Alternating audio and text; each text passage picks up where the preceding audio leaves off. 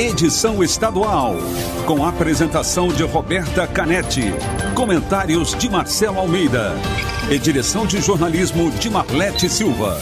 T-News. T-News. Oferecimento Alimentos Caldo Bom. Hashtag Cinquentou. Uma festa de sabor e novidades para comemorar os 50 anos da Caldo Bom. E Farmácias Nissei. Nissei por perto. Com as melhores ofertas para você.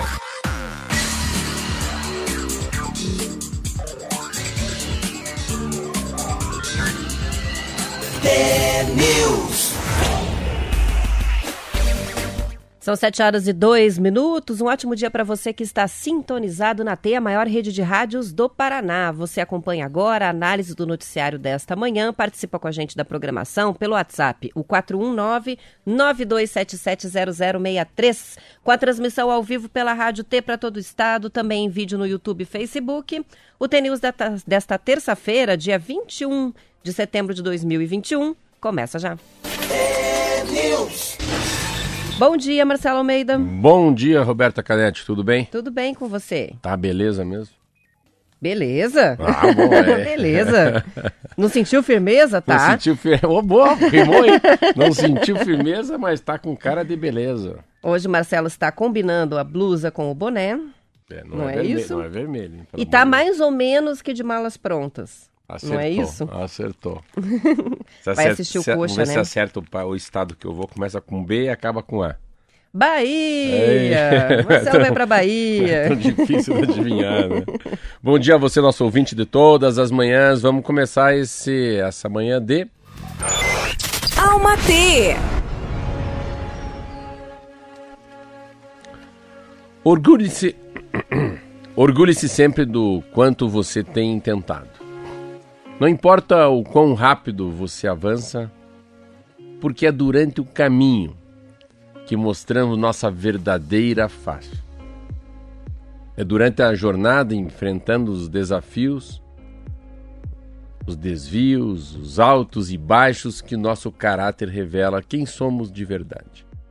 No fim do dia, no fim do dia, independentemente das vitórias ou das derrotas, desde que estamos em paz com nossas intenções e ações, devemos nos orgulhar. Continue. Continue caminhando com um propósito, munido de bons sentimentos e sendo fiel, fiel à sua verdade e essência, porque isso é, isso é mais importante do que a velocidade em que as coisas acontecem. Van de luz. São 7 horas e 4 minutos e com essa mensagem a gente começa o noticiário hoje e falando da China, da crise chinesa, porque respingou e respingou feio no mundo inteiro, inclusive aqui, né? Marcelo, antes de começar, vou ver se você sabe qual que é a pronúncia do nome dessa empresa Evergrande mesmo, será? Evergrande. Evergrande. Então tá. é, notícias sobre uma possível, um possível calote dessa empresa, que é uma gigante do mercado de incorporações, de construção civil, derrubaram ontem as bolsas mundiais. O Ibovespa registrou uma queda de 2,33%, o dólar subiu quase 1%, fechou a 5,32%, a B3 fechou no menor nível dos últimos 10 meses, segundo o Estadão. E as alterações né, foram em bolsas de todo o mundo. A empresa chinesa que tem a maior dívida de ativos do mundo, de mais de 300 bilhões de dólares, bilhões de dólares, teve uma fuga ainda maior de capital com esse movimento. As ações da Evergrande caíram 10% após o anúncio de que os juros da dívida da empresa não vão ser pagos aos credores. Segundo a agência de notícias é, a Reuters, o calote da empresa criou é, rumores, né, temores de que uma crise imobiliária chinesa pode trazer consequências de larga escala para a economia global, tão graves como na crise de 2008 gerada pela bolha imobiliária dos Estados Unidos. Difícil de entender, né? Que uma só empresa cause um estrago desse tamanho. A Evergrande foi fundada em 96, aproveitando o boom imobiliário lá na China, que urbanizou grandes áreas do país e teve como resultado 75% do dinheiro das famílias chinesas sendo destinados à habitação. O fundador, o bilionário Xu Jiangin, fez é, parte da Conferência Consultiva Política do Povo Chinês, que é um grupo de elite de consultores que são muito bem relacionados politicamente. Resultado, as conexões dele provavelmente deram aos credores mais confiança e eles continuaram emprestando dinheiro à empresa, que chegou até ter time de futebol, fábrica de carros elétricos e agora não consegue pagar as suas dívidas. Eles vêm enfrentando ações judiciais de compradores de imóveis que ainda estão esperando a conclusão dos apartamentos que foram pagos parcialmente. Fornecedores e credores reivindicam centenas de bilhões de dólares em contas pendentes. Alguns suspenderam a construção dos projetos da incorporadora por causa dessa insegurança. É um caos. Um caos é, é enorme, né? Porque a dívida é muito grande. Assim, China são bilhões de pessoas que moram na China, não são milhões.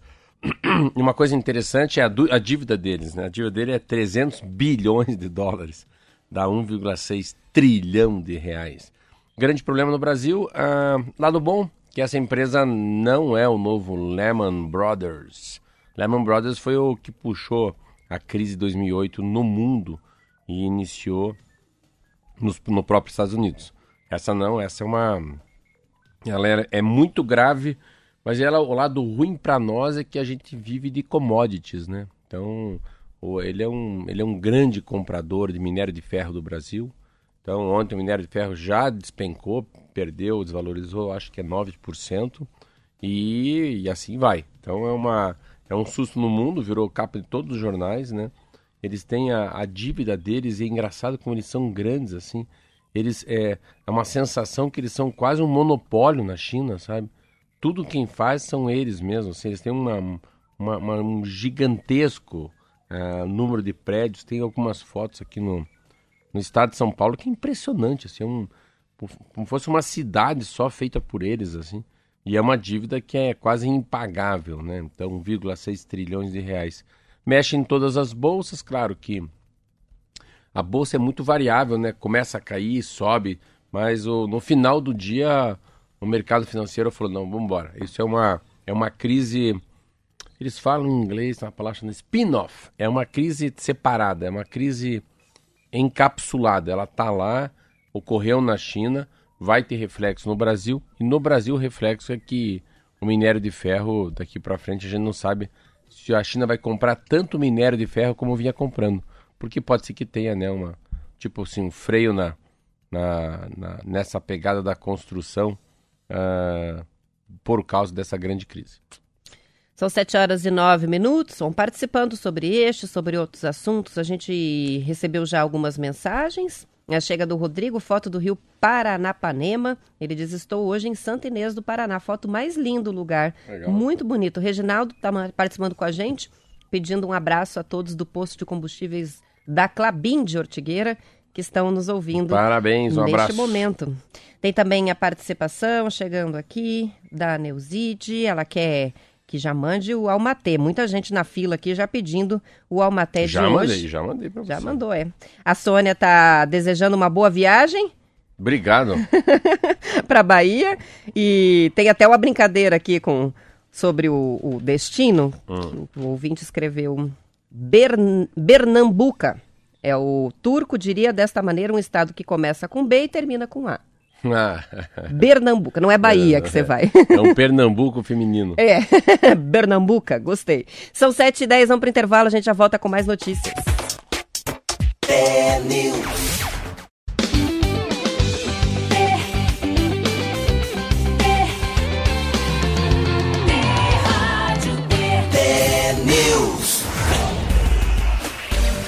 São 7 horas e 15 minutos. O secretário de Saúde do Paraná, Beto Preto, se reúne hoje com os secretários municipais de saúde para decidir sobre o início da vacinação dos adolescentes sem comorbidades, de acordo com reportagem do Bem Paraná. Na semana passada, o Ministério da Saúde voltou atrás e retirou a recomendação para a aplicação das vacinas no público de 12 a 17 anos. Beto Preto disse que depende de uma previsão do Ministério da Saúde para que sejam garantidas as doses da Pfizer que vão ser aplicadas nos adolescentes. Ou seja, não adianta fazer por conta, tem que tomar decisão em conjunto. Mas o secretário afirmou que o governo do Paraná está em cima e está cobrando a liberação da vacinação dos adolescentes. Ele sugeriu que as prefeituras iniciem a imunização dessa faixa etária pelos grupos prioritários, já que 94% da população paranaense com mais de 18 anos já recebeu pelo menos uma dose e há imunizantes disponíveis para avançar com a vacinação.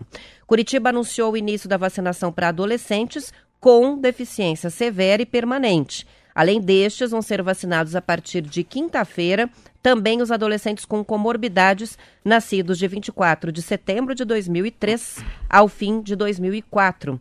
A Prefeitura de Curitiba não se manifestou oficialmente sobre o adiamento da vacinação dos adolescentes pelo Ministério da Saúde, mas o prefeito Rafael Greca respondeu várias interações nas redes sociais, se dizendo contrariado com a decisão do Ministério da Saúde. Outras 20 capitais brasileiras optaram por seguir com a vacinação dos adolescentes. Entre sábado e ontem, o Paraná recebeu mais 875, 77 mil doses de vacina. A meta é terminar o mês com 100% da população paranaense acima dos 18 anos vacinada é, com pelo menos uma dose. Eu tenho uma visão diferente, assim. Primeiro que a, quem decide são as prefeituras, né? É interessante que nessa, nesse assunto a prefeitura tem muita força, o Estado um pouco menos, e enfim, e a União que acabou batendo cabeça em relação ao que, que a Anvisa pensa, o que o Ministério da Saúde pensa. Mas eu, eu, eu, eu, se fosse o presidente da República, ou o Queiroga, quem fosse, ou o Beto, uh, o Beto Preto, eu terminaria uh, o 100% da primeira dose. Assim, interessante isso. Eu não eu não sei por que não terminar aquele que tem mais chance de morrer, de ser entubado, principalmente por causa da idade. Uh, depois a gente vai ter que dividir, sim, em crianças de 5 a 11 e essa que você falou de 12 a 17. Mas é, é, é uma complicação porque não tem a certeza que vai, que vai ter vacina para todo mundo. E como é que fica a segunda dose daquele que tomou a primeira dose? E como é que fica aquele que não tomou a primeira dose, que tem mais de 18 anos? Claro que eu estou tirando criança com comorbidade, essas tem coisas sempre especiais, né? Que são, são minoria, não são maioria. Então, eu não sei, eu não sei se você faria igual. Eu, vamos vacinar todo mundo a primeira? Vamos chegar a 100% da primeira vacina? Tá, depois tem quantas pessoas. Daí tá voltando, tá voltando. Quando tá voltando, mas a primeira não começar no adolescente antes de acabar todos com a primeira na minha cabeça isso. Até porque existem países que estão vacinando os adolescentes só com uma dose. A reação no organismo deles é diferente do organismo do, das pessoas mais velhas. Então, dá uma imunidade é, percentualmente assim maior para o adolescente do que dá para outros públicos. Então, há essa possibilidade, inclusive, de aplicação da Pfizer em dose única. Sim, eu ia, e acho que é interessante. Uma outra coisa, pensando que estava pensando aqui, eu pensei e não falei, é, vamos supor que falta a injeção, falta a vacina para aquele que quer tomar a segunda. Porque vamos supor que o adolescente tirou. Não que o adolescente não seja prioridade. Tem números que eu fiquei muito impressionado. Olha que coisa louca. No Brasil, tem 19.400 crianças até 12 anos, estou falando agora. De 5 a 12. Quantas? 20 mil crianças de até 12 anos. Daí é de, de, 5 a do, de 5 a 11, de 5 a 12 anos, internados com Covid no país. Dessas, 1.300 morreram. Então o número é muito, é muito forte pelo outro lado, de criança. Estou falando agora de 5 a 11. Ontem, voltando um pouco atrás, a Pfizer falou que, que funciona assim, de 5 a 11. A Anvisa ainda não foi é, feito nenhum pedido para usar. Nos Estados Unidos foram 5 milhões de crianças que pegaram é, Covid dos 5 aos, aos 11 anos de idade. 460 morreram. Então, comparado aqui no Brasil, é muita criança que morreu. Só que eu não sei se esses dados estão muito corretos em relação se não tem comor comorbidade essas crianças, né? Mas enfim, tá aqui. Então tem duas relações. Como é que a gente discute de 5 a 11 anos, que está chegando essa onda, mas nesse momento a gente está falando do 12 aos 17 anos. É que, claro, deu essa complicação que eu entendi do Beto, que o Beto mandou vacinar sim adolescente, é isso, né? Secretário é, com comorbidades. Ele disse para iniciar a vacinação com os adolescentes que têm comorbidades. É, e hoje ele tem essa reunião com os secretários municipais, né, com as prefeituras, para definir qual que vai ser o posicionamento oficial do Paraná com relação a isso, né? É, de qualquer maneira, ontem na entrevista coletiva, o Beto Preto falou isso, mas ao mesmo tempo ponderou que não vai desacatar o Plano Nacional de Imunização, desacatar o governo federal, afrontar é, é, o Ministério da Saúde e vacinar os adolescentes mesmo sem a recomendação. Então, a, provavelmente o Paraná não vai peitar o Ministério da Saúde, e sim, sim. tentar convencer, fazer esse convencimento a haver uma reserva de, de vacinas para os adolescentes. É, o não peitar é que não vai vacinar todos os adolescentes. Enquanto daqui... não houver uma hum, indicação nesse sentido. Mas isso pode mudar a partir dessa reunião de hoje. Então, amanhã a gente traz uma informação mais atualizada, né, depois da reunião, para saber é, se muda alguma coisa essa conversa. Mas a, o tom ontem era esse. O Greca, a mesma coisa. Ele, em vários comentários nas redes sociais que eu acompanhei, ele é, contestou, ele se colocou claramente contra a decisão, disse que não haver é, sentido né, não vacinar, mas também não está é, vacinando, apesar é, de ser contra. Então, eles estão ambos, tanto a prefeitura quanto o governo, coisas. aguardando. É, é, eu, eu, eu, eu, não, eu não sou contra. O que eu sou contra é parar a vacinação, porque uma criança morreu, não tinha conectividade, as que foram vacinadas já chegaram a uma imunidade bem legal, ninguém vai morrer de Covid, não vão pegar Covid. Criança é como se fosse um tourinho novo, né? É um coelhinho, é um. Sabe, tem muita energia. Um... Eu tenho quatro filhos, é diferente, não vai. É... Vai ser muito raro ver muita gente morrendo novinha. Diferente do, do, do Bisa, né? Do tataravô, de pessoas com comorbidade para cima de 80 anos de idade. Então, uma coisa é, é, vacinar as crianças e parar por causa de um caso que ninguém sabe direito. E foi esse o motivo que parou, uh, que o governo acabou batendo cabeça entre Anvisa e Ministério da Saúde. A outra coisa que está aí, eu como se eu fosse o Ratinho Júnior, a minha visão era vacinar todo mundo para cima de 18 anos, pelo menos com uma dose, pessoas como você que são Janssen, eu já tomei duas, e depois que todos fossem vacinados da primeira dose, quando ia iniciar a segunda dose de alguns, já começa a vacinar adolescente. Isso é meu ponto de vista, mas não é o que vai ocorrer. É, outras cidades, né, Rio de Janeiro, São Paulo, estão vacinando. Inclusive, a gente anunciou aqui Guaraqueçaba, que fez a vacinação dos adolescentes aí, porque estava com sobra de vacina. Vamos aguardar. Os ouvintes estão participando sobre esse assunto. A gente tem a Cláudia dizendo: tomara que seja liberada a vacinação logo para os adolescentes. Foz, ela conta, reabriu para 18 mais a vacinação. A gente tem a participação da Neuza também opinando sobre esse assunto. Na, na minha opinião, o Estado deveria contestar sim. São vidas é, que podem ser salvas. As explicações dadas pelo Ministério são estapafúrdias, ela diz, e inconstantes, sem base séria, a opinião da Neuza. Mas a minha opinião, assim, se tiver gente com mais de 18 anos sem estar vacinado, a chance de ter mais gente morrendo é muito mais. A gente tem que pensar em escala grande, né? É muito mais do que ter adolescente morrendo. Isso aí.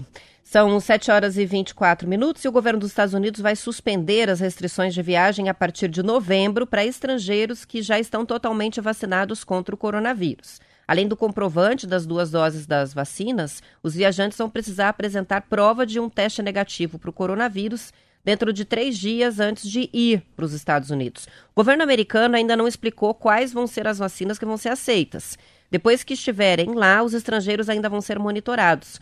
As autoridades vão acompanhar os viajantes depois da chegada para perguntar se estão apresentando sintomas do vírus. A medida reabre o país para turistas, parentes que foram separados das famílias e também funcionários de empresas. O governo americano restringiu as viagens de estrangeiros há um ano e meio. Passageiros que estiveram no Brasil nos últimos 14 dias, por exemplo, não estão autorizados a entrar em território norte-americano. Ah, mudou. Essa é a grande mudança no mundo. Os Estados Unidos faz um ano e meio que está fechado para brasileiro, está aberto. Para aquele que é americano que está fora, que não tomou vacina, como o Bolsonaro, que foi interessante. Vai comer churrasco vai na calçada. Vai comer churrasco na calçada. Foi muito foi engraçado até isso ontem. Mas enfim, abre, abre muito a economia americana. A gente pode ir, o brasileiro que quiser ir vai sim mostra que tomou a Janssen ou tomou duas vacinas. Pelo jeito ainda não está bem claro em relação às vacinas, mas eu acho que vão aceitar todas. Faz o teste do PCR aí, o, o cotonete, três dias antes, chega nos Estados Unidos. Vai ter que dizer onde fica, hotel que fica, uh, ah, para ser um pouco monitorado. E para aquele americano que está aqui no Brasil, que volta para os Estados Unidos e que não tomou e que não toma, já que 80 milhões de americanos se negam a tomar vacina, esse sim vai ser monitorado por 14, 15 dias por causa da não vacinação. Mas é uma, para mim, é uma abertura enorme. Assim, eu imaginava que esse ano não haveria chance alguma de alguém querer ir para os Estados Unidos sem fazer quarentena no México ou outro país.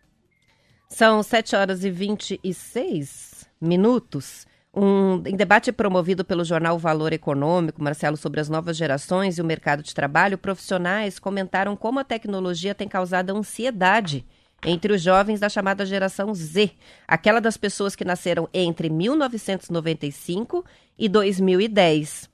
Júnior Bornelli, que é fundador da Starcy, uma plataforma de treinamento, afirmou que essa é uma geração que consegue enxergar muitas possibilidades, inclusive de inovação. Mas por ver tantas pessoas fazendo coisas extraordinárias ao redor do mundo, é, por ver tantas inovações acontecendo o tempo todo, muito acesso à informação, né? Esses jovens sentem um desejo de construir algo grandioso, mas sem a compreensão do esforço que é necessário para chegar lá. Os casos de pessoas que se tornaram famosas ou ricas graças às mídias sociais ou à criação de uma startup provocam um descasamento entre o querer e o trabalho necessário para atingir esse objetivo, fica desconectado, só quer atingir o objetivo, mas não sabe como. Bornelli recomenda aos jovens se manterem antenados com o que acontece no mundo, acompanharem o noticiário todos os dias, fazerem treinamentos, mesmo os gratuitos, lerem, buscarem referências, conversarem com outras pessoas. Para o consultor Túlio Custódio, a apatia gerada pelo excesso de tecnologia é um grande desafio. Ele diz que o jovem precisa saber o que faz sentido para ele dentro desse processo e saber que o caminho tem que estar de acordo com o mundo interior. Ah, essa conversa é muito boa. É o estado de espírito, né? Você é muito mais você estar bem do que você estar bem para a sociedade, né? Eu falo muito desse eu quero, posso, eu devo. Eu queria ser prefeito de Curitiba, eu não fui. Eu queria ser governador do estado, eu não fui. Eu perdi as eleições, não cheguei. Eu queria, queria, eu podia, podia, eu podia, não sei. Então, é, não consegui chegar. Então, a, a, faz parte da gente a gente viver na vida que a gente veio. A gente veio com um propósito. E a gente não precisa ser o melhor cara da fintech, o cara que inventou um negócio que, como fosse ah, o cara que inventou o Apple, a Coca-Cola. Então fica numa coisa que há um gigantismo. A gente não precisa ser o melhor, o mais conhecido, o que mais tem link, o que mais tem é, curtida, o maior, o maior seguidores. Então a gente quer, às vezes é uma, uma tipo de uma exibição e isso não pode ser que lá dentro de si não seja essa vontade de ser, né? A gente e a tecnologia, essa, esse mundo traz uma tá trazendo para essa geração uma coisa que é, é tem coisas melhores para serem feitas ou assim para serem aprendizadas, exemplo assim. É tanta tecnologia, é tanta informação, tanta TI, tanta automação tem coisas simples que eles não lembram, nem sabem o que é, a nascente de um rio, né? A, a, a, a função do, da farinha no pão, a, a fabricação do automóvel. O trivial, né? Não, As assim coisas é. triviais. Como é que se faz um arroz Você com feijão? não sente, Marcelo, tendo adolescentes, é uma questão que está nessa matéria e que eu percebo muito, assim, é falta uma sens... aquele sentimento de contentamento com o que é rotineiro na vida, né? Então, assim, eu vou estudar, fazer uma faculdade para trabalhar nessa área. Ok, é, vou conseguir um bom emprego numa empresa, esse pode ser o Isso. objetivo? Não, são sonhos, assim, de se não for para ser é uma coisa muito grandiosa, descobrir, fundar algo, se tornar. Eles não têm motivação, porque tem contato com gente fazendo muito sucesso na internet É- é o- é um- e querem fazer sucesso Que também. É como fosse, é como fosse um ativismo. né? O ativismo não é tão bom, sabe? Tem, tem coisas que é, não precisam ser tão aceleradas, tão grandiosas. Eu falo muito que você tem que usar a tua grandeza no pequeno. Às vezes você, se você encontrar teu estado de espírito, teu estado de graça, né? Uma conexão da tua alma com a tua cabeça. Eu tenho muito filho pequeno, de 13, 16, 19, 23. Eu tento passar isso, calma, calma, calma. Você tem mais 70 anos de vida, calma, calma. Se você pode chegar a 93, ou vou chegar a 80, eu vou chegar a 85, então você está passando dos limites. Calma, calma. Tem muita coisa para fazer e vamos viver cada coisa no seu momento, né? Para depois chegar a ser. Mas é a conversa pro. Acho que é a melhor matéria do dia. Conversa pro dia inteiro. Aí. dia inteiro. São 7 horas e 30 minutos, a gente vai encerrando o bloco estadual, depois do intervalo, tem o noticiário da sua cidade. Eu e o Marcelo voltamos para Curitiba e região metropolitana. Aos que quiserem acompanhar até o final, até as 8, é só acessar lá T News no ar ou então no Facebook ou no YouTube tem transmissão em vídeo. Amanhã eu volto, Marcelo não. Te mando um beijo da Bahia. Isso aí. Aos- Até amanhã, ouvintes. Obrigada pela companhia de vocês. tchau, tchau.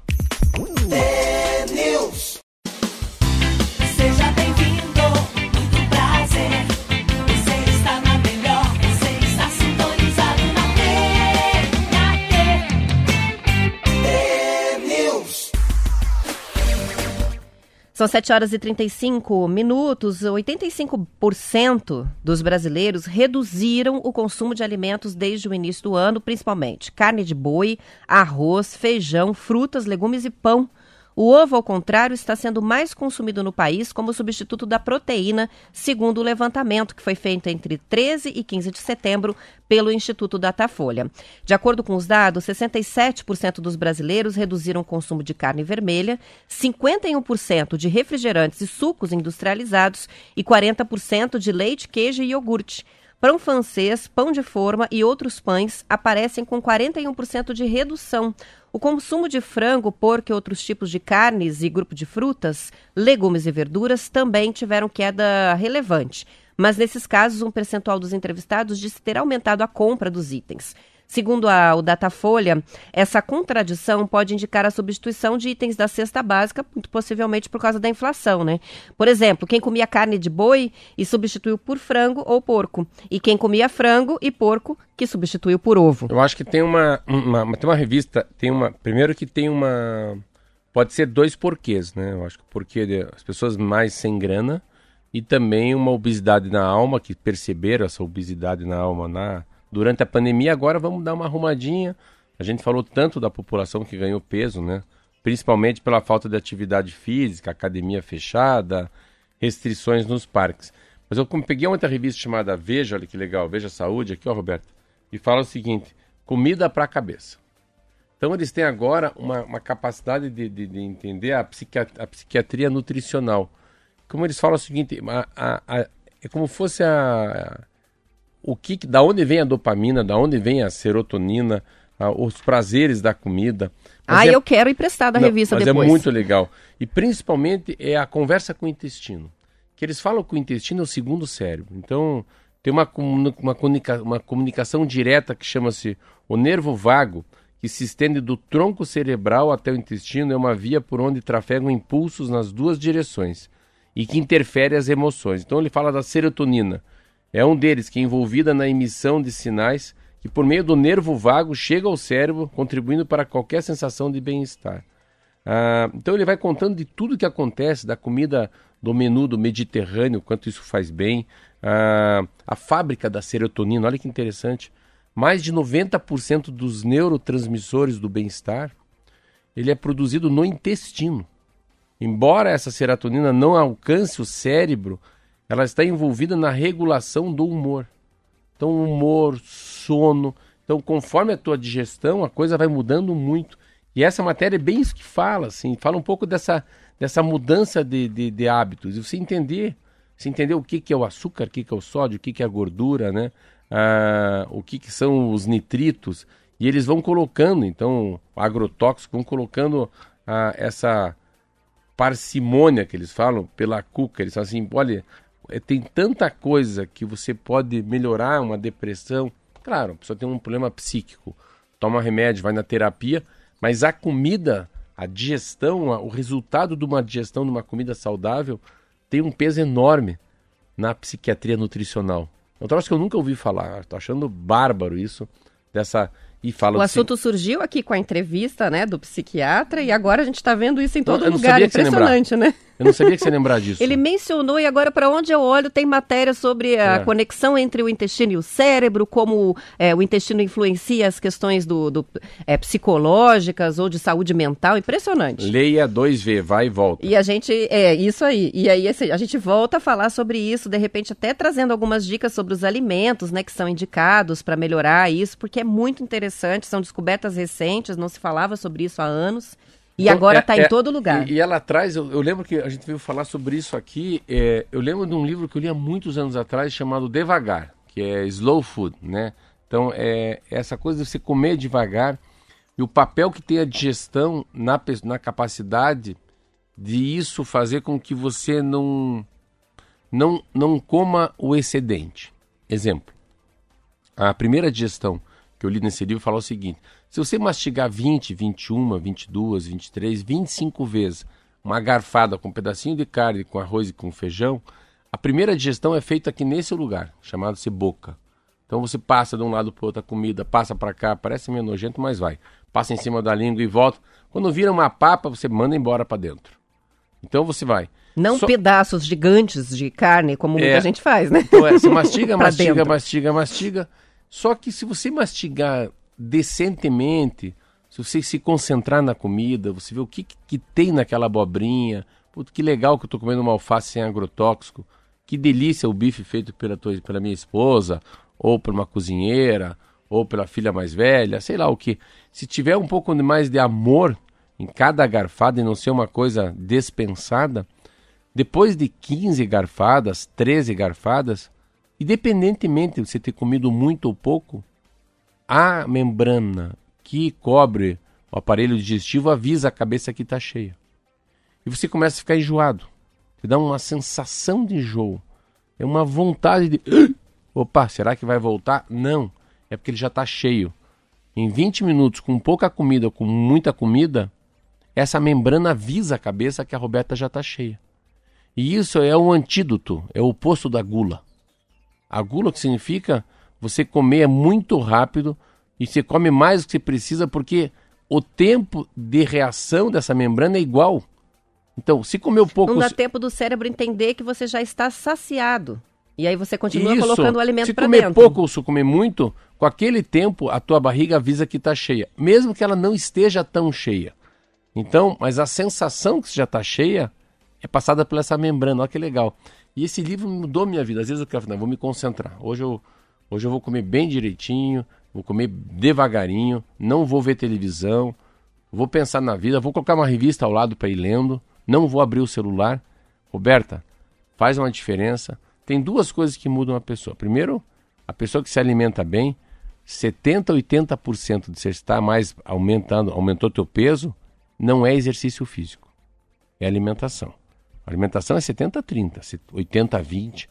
20 a 30% é o exercício físico. O resto é a própria É alimentação. né? fechar a boca pro, pro que engorda, né? E uma outra coisa que você começa a ver, a gente tem que descobrir quais produtos que a gente vai comer para aumentar a nossa imunidade, é a diferença entre um nutricionista e um engenheiro de nutrição. É a gente começar a entender, igual essa revista que eu te passei, que é comida para a cabeça, você começa a entender o qual que é o papel do ovo na vida da gente, né? Qual que é o papel da amêndoa na vida da gente? Qual que é o papel do morango na vida da gente? Aí você começa, opa, isso aqui é bom para mim. Pô, meu pai infartou, meu avô morreu do coração. Vou começar a comer esses ingredientes, porque isso pode ser que me dê uma longevidade quando o assunto for coração.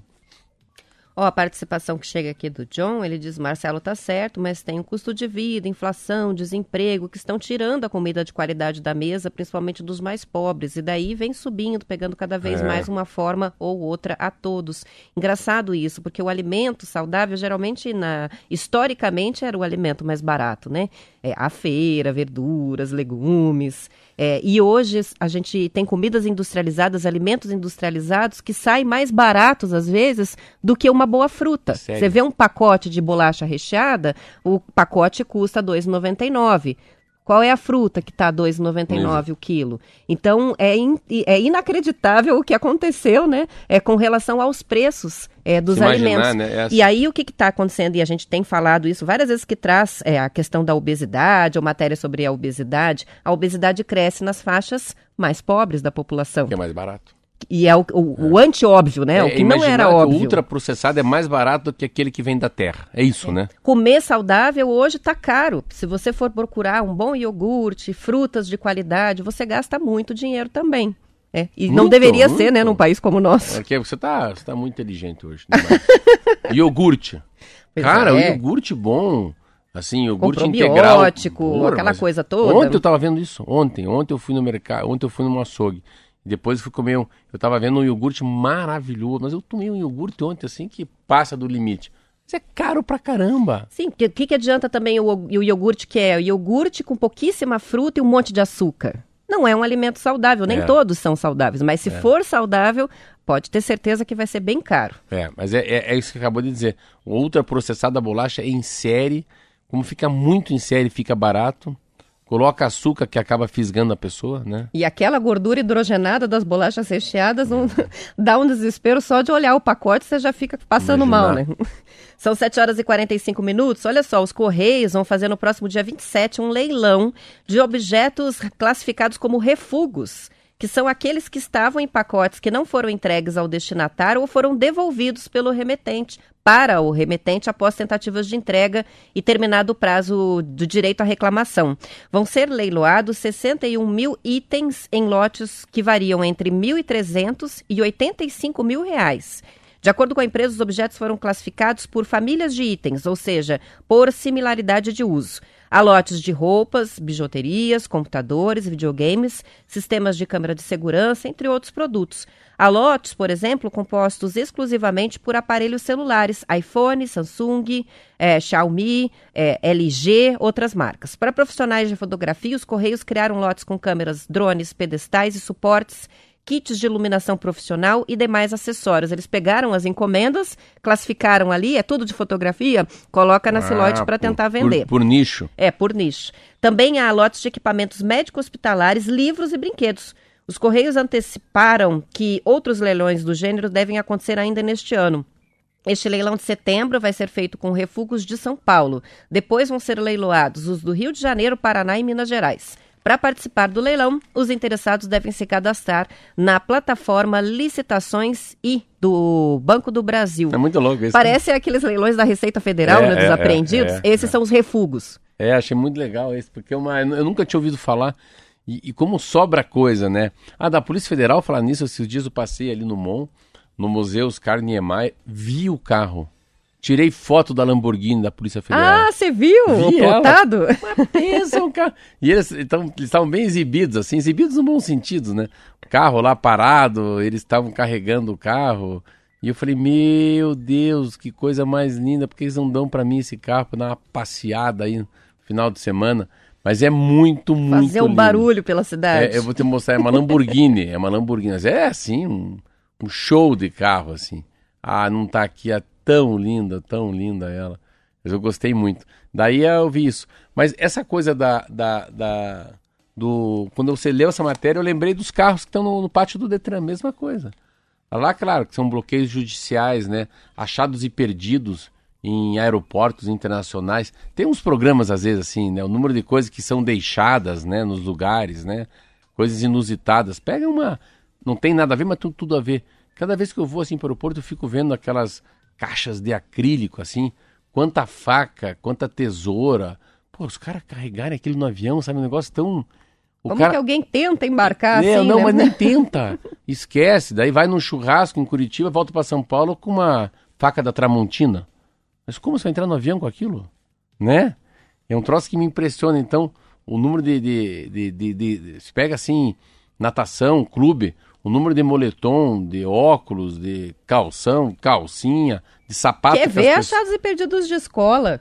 Então, Tem tudo, Você- assim, é um mundo, um universo de casacos. Todos eles sem nome. Ninguém sabe de quem que é. Todos iguais. fácil, né? O mesmo cheiro ainda. É lancheira. É, é engraçado achados e perdidos de escola, porque daí você vê coisas que você não consegue compreender, né? Por exemplo, calça. Como é que a calça ficou na escola? Lógico, né? Tem aula de natação, acaba esquecendo do vestiário, mas chega a ser engraçado, né? É, e se interessante, eu não sei se aí, mas o leilão, exemplo, o leilão do Detran não é para qualquer um. Tem leilão que não é para pessoa física, é pessoa jurídica. E os leilões que eu lembro, sempre que eu vejo, é assim, é por lote. Você acabou de dizer uma coisa. Eu lembro que uma vez eu participei de um leilão do Detran, e daí é assim também, né? Lá na minha época tinha um esqueminha que eu descobri depois, que os caras faziam um troço que é muito chato, mas faziam, eu vim descobrir. Tinha, sempre teve muita corrupção no Detran, mas eu queria entender de corrupção para baixar a corrupção. Eu lembro quando eu cheguei fiquei chocado, porque os carros que eram leiloados, mas eles eram depenados por alguns funcionários. Eu lembro que tinha um cara que eu mandei embora, ele tirava o som, ele trocava a roda, punha o pneu velho, porque vai ser leiloado, entendeu não? Mas de alguma, de, de alguma maneira o Estado foi lesionado, porque era para leiloar aquele carro que estava lá, que foi preso do Marquinho, como exemplo. É o teu Fusca, mas não é teu Fusca sem banco, não é teu Fusca sem. E quem que vai. Quem alega que aquele carro já não entrou assim, entendeu não? É difícil. Então é a mesma coisa nessas coisas. Às vezes eu fico achando que qualquer leilão desse, a coisa muito boa, o mignon, alguém já te separou do osso. Quem precisar do link, quiser o link, eu acabei de consultar aqui para ver se já estava disponível, para a gente ver o que, que tem nos lotes e tal, mas ainda não tá. Então, acho que eles vão colocar, é, liberar no dia 27 mesmo, para a gente consultar lá. Quem quiser esse link, por curiosidade, ou se estiver querendo comprar alguma coisa, é só pedir que a gente manda pelo WhatsApp. Vamos para o intervalo, já voltamos. News.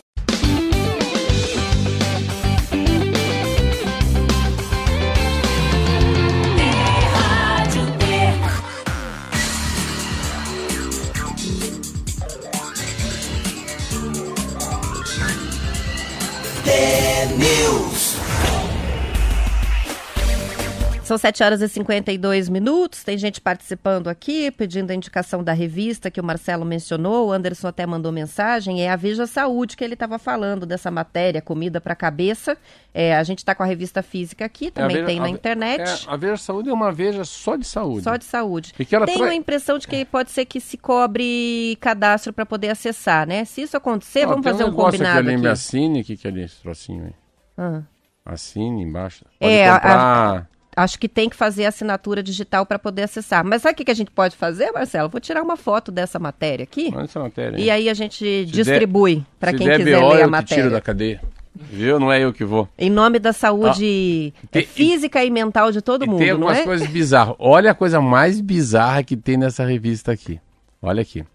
Nova Zelândia, solução bizarra para perder peso. Cientistas da Universidade de Otago criaram um dispositivo à base de ímãs colocados nos dentes com o objetivo de fechar a boca da pessoa e limitar o ganho de peso. A polêmica invenção recebeu pedradas de especialistas mundo afora. É um cinto de castidade para a boca, não é isso? em experimento com sete mulheres, o uso do aparelho teria resultado uma perda média de 6 quilos em duas semanas. Esses caras têm coragem de fazer isso. E uma coisa. É, então é isso. Então é, é uma. Ó, olha essa matéria é linda. Autocuidado todo dia. Né? Engajar as pessoas em relação ao impacto das suas ações no corpo, na sua mente e na sociedade. Olha que lindo isso. Então, assim, sete pilares do autocuidado. Roberta, para você. Primeiro, nutrição. Segundo, atividade física. Terceiro, higiene. Banhinho, cuidar das unhas, é importantíssimo. Redução de atitudes de risco. Você vê que interessante isso aqui. É não cair no hospital. Quarto, quinto, bem-estar mental e autoconhecimento. Tá com a cabeça boa. Aí vem lá, vem lá com a digestão, né? Lá com o cérebro do intestino. Sexto, utilização racional de produtos e serviços de saúde. Não tome qualquer coisa. Não tome E não remédio. fica indo à toa também, É. toda hora buscando, né? E sétimo, olha que legal, Consulta. conhecimento e informação sobre saúde. Foi o que a gente fez aqui hoje. É passar um pouco de informação sobre saúde, uma coisa que não fica na mão só dos médicos, está muito na nossa mão também. E o número da revista é. Ah, não, essa capa aí. Então é o número 470, pronto. Mas a saber. matéria da alimentação lá e do intestino e tal, a gente vai tirar a foto para quem está pedindo é, poder ler. É, e semana que vem vamos voltar nesse assunto. Tem participação chegando também aqui. Deixa eu ver, o ouvinte é o Werther. Ele, ele mandou dizendo o seguinte, ó. Meu Jeep Bandeirante, comprei no leilão da Copel, veio até com manual, tenho até hoje, 1985. Olha lá, ele comprou o carro dele no que leilão legal, do Detran. viu Que legal. Não tinha, eu não tinha visto alguém que tinha comprado num, Copel, parece. leilão Será assim, que né? ele falou Detran ou Copel? Ele falou, não, não é Detran, é Copel. Eu, eu agora falei errado, mas eu acho que li certo, Copel. É, Interessante. Que legal, né? Sim. São 7 horas e 55 minutos. Abrindo a programação, falando em Detran, abrindo a programação da Semana Nacional do Trânsito, Marcelo, o governo do estado confirmou ontem o convênio com as autoescolas para que os procedimentos de captura de foto, de biometria para o cadastro, sejam feitos nas autoescolas. E daí, com a mudança, os motoristas não precisam ir até uma unidade do Detran se for necessário fazer uma nova captura, repetir o procedimento, né? O governador Ratinho Júnior também anunciou ontem um novo portal por o Detran, com novas funções, e a implantação do projeto Mini Cidade do Detran, chamado Detranzinho. A primeira unidade vai começar a funcionar em dezembro em Curitiba, na sede do Tarumã, com ruas, calçadas, sinalizações que imitam uma cidade real para ensinar trânsito para as crianças. A programação da Semana Nacional do Trânsito no Paraná inclui simpósio, atrações virtuais, além de algumas operações educativas. Neste ano, o tema da campanha é No Trânsito, sua responsabilidade salva vidas. Qual que é o objetivo? Conscientizar motoristas, passageiros, motociclistas, ciclistas, pedestres, todos, sobre o papel de cada um na segurança do trânsito. Em Curitiba, a programação da semana tem contação de histórias, lives, algumas ações nas ruas, como o Blitz é, de volta às aulas, perto das escolas, e algumas operações de happy hour em Olha. regiões de concentração de, de bares, né? Como a Rua Itupava e também o Largo da Ordem. É, o Detran tem esse papel, né? O Detran tem um papel enorme de educador, por incrível que pareça. Não é registrar veículo, tirar carteira de habilitação só. O Detran, eu acho que está pecando numa coisa. Eu fui diretor do Detran em 2003, 4, 5, então 16 anos atrás. Ele está pecando achando que a automação, que a- o mundo digital é a melhor solução. Não é, porque tem cidadãos como eu que são analógicos. Então, você não ter mais o documento em papel, a carteira nacional de habilitação digital, tudo isso eu acho muito legal. Mas eu acho que o Detran, por ser um órgão que tem muita grana, ele deveria gratuitamente deixar as pessoas terem o mundo analógico na mão também. Terem um papel, receberem em casa um aviso que foi multado, sabe? A, ela precisava ser um pouco mais a defesa das multas. Ah, o aviso da multa chega ainda impresso. É, mas Acho que é a assim, única coisa que mas ainda chega explicar o impresso. que, é a defesa prévia. Mas você vê, né? O IPVA não chega, o licenciamento não chega mais, né? É só pela internet. Então você tem É. que saber É que está na assim, hora de pagar. No fundo, tem um lado bom e um lado ruim, que é descentralizar. Então, você vai tirar, captar a tua foto na autoescola, você vai fazer um curso de reciclagem lá num outro endereço, a clínica que te atende é lá no portão. Eu não gosto, eu, mas eu, Marcelo, ex-diretor Detran, eu concentraria tudo uma coisa só. Eu concentraria as coisas. Pá, pá, pá. Quatro, cinco grandes lugares para fazer rápido. Não, Curitiba diluiu. É um monte de clínica, um monte de autoescola. Se pudesse voltar à à época do carro, eu não teria autoescola nenhuma no mundo. Teria uma grande escola estadual de ensinar as pessoas a dirigirem, né? Ah, fazer a, fazer a, a, a ruazinha, ah, vou fazer a escola, escola mirim. Escola mirim, cara, bicicleta elétrica. Você tem, a- você tem carro que voa. Daqui a pouco não tem mais carro mecânico. É o carro que voa, tá Então, quase lá. assim, a gente já está no mundo do Jetson e as pessoas acham que é importantíssimo ter aquela escolinha com a faixa de pedestre. Não tem faixa de pedestre no bairro de Curitiba. Então, assim, é, é- é meio desconectado isso. Muito legal fazer uma, uma escolinha igual tinha o Lins de Vasconcelos há 30 anos atrás. Mas hoje não. O Detran tem que fazer um papel de comportamental, falar de droga, falar de álcool, falar de velocidade, sabe? Fazer várias blitz. Então, assim, mas é, é que a minha cabeça mudou muito em relação à mobilidade urbana, né? Eu estava vendo que as, os- as, as pessoas ainda vão no Detran e fazem aula com carro mecânico e estacionam o carro mecânico. Mas peraí, não existe mais carro mecânico para vender. Então daqui a pouco o Detran tem que falar assim, ó, você vai aprender a, a dirigir um carro, um carro. É mesmo, né? No Automático. futuro vai ter que mudar. bora, bora, bora que o Tramontina chegou. Chegou o Tramontina, acabou o programa. Amanhã eu volto às sete em ponto com mais notícias. Uma ótima terça-feira para quem fica. Até lá. Até lá.